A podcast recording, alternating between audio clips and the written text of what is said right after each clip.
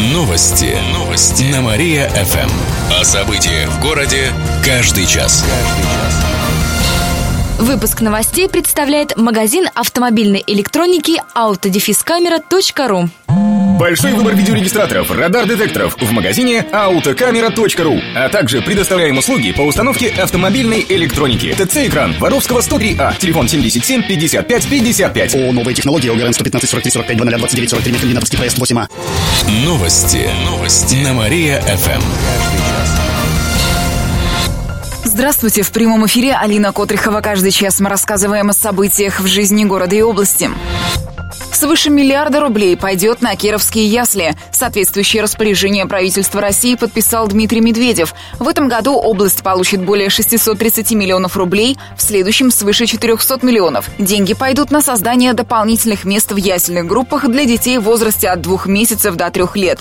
В регионах будут строить новые учреждения, открывать группы. Как пишет РИА Новости со ссылкой на замминистра образования и науки Валентину Переверзеву, выделенные средства помогут к 2021 году обеспечить всех детей местами в яслях. Кировских полицейских отправят на чемпионат мира по футболу. Об этом сегодня на заседании Гордумы заявил начальник ОМВД России по Кирову Роман Сосновченко. Он отметил, что почти половина постоянного состава батальона будет работать во время проведения чемпионата мира. При этом из-за сокращений полицейских в городе не хватает. К примеру, в Коминтерне и Ленгасово работают по одному наряду патрульно-постовой службы. Дополнительных сотрудников взять негде. Поэтому Роман Сосновченко предлагает развивать движение народных народных дружинников. Лучшие ледолазы мира приедут в Киров. В эту пятницу стартует чемпионат Европы и финал Кубка мира по ледолазанию. Они займут три дня и пройдут на площадке спорткомплекса «Трамплин». Приедут более сотни спортсменов из 22 стран – Индии, Великобритании, Польши, США и других, а также около трех тысяч болельщиков, сообщает областное правительство.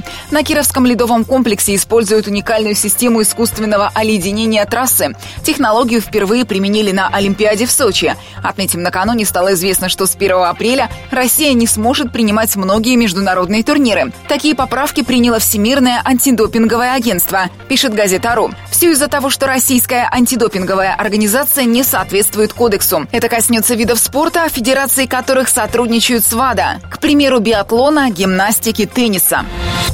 Еще больше городских новостей на нашем официальном сайте mariafm.ru. В студии была Алина Котрихова.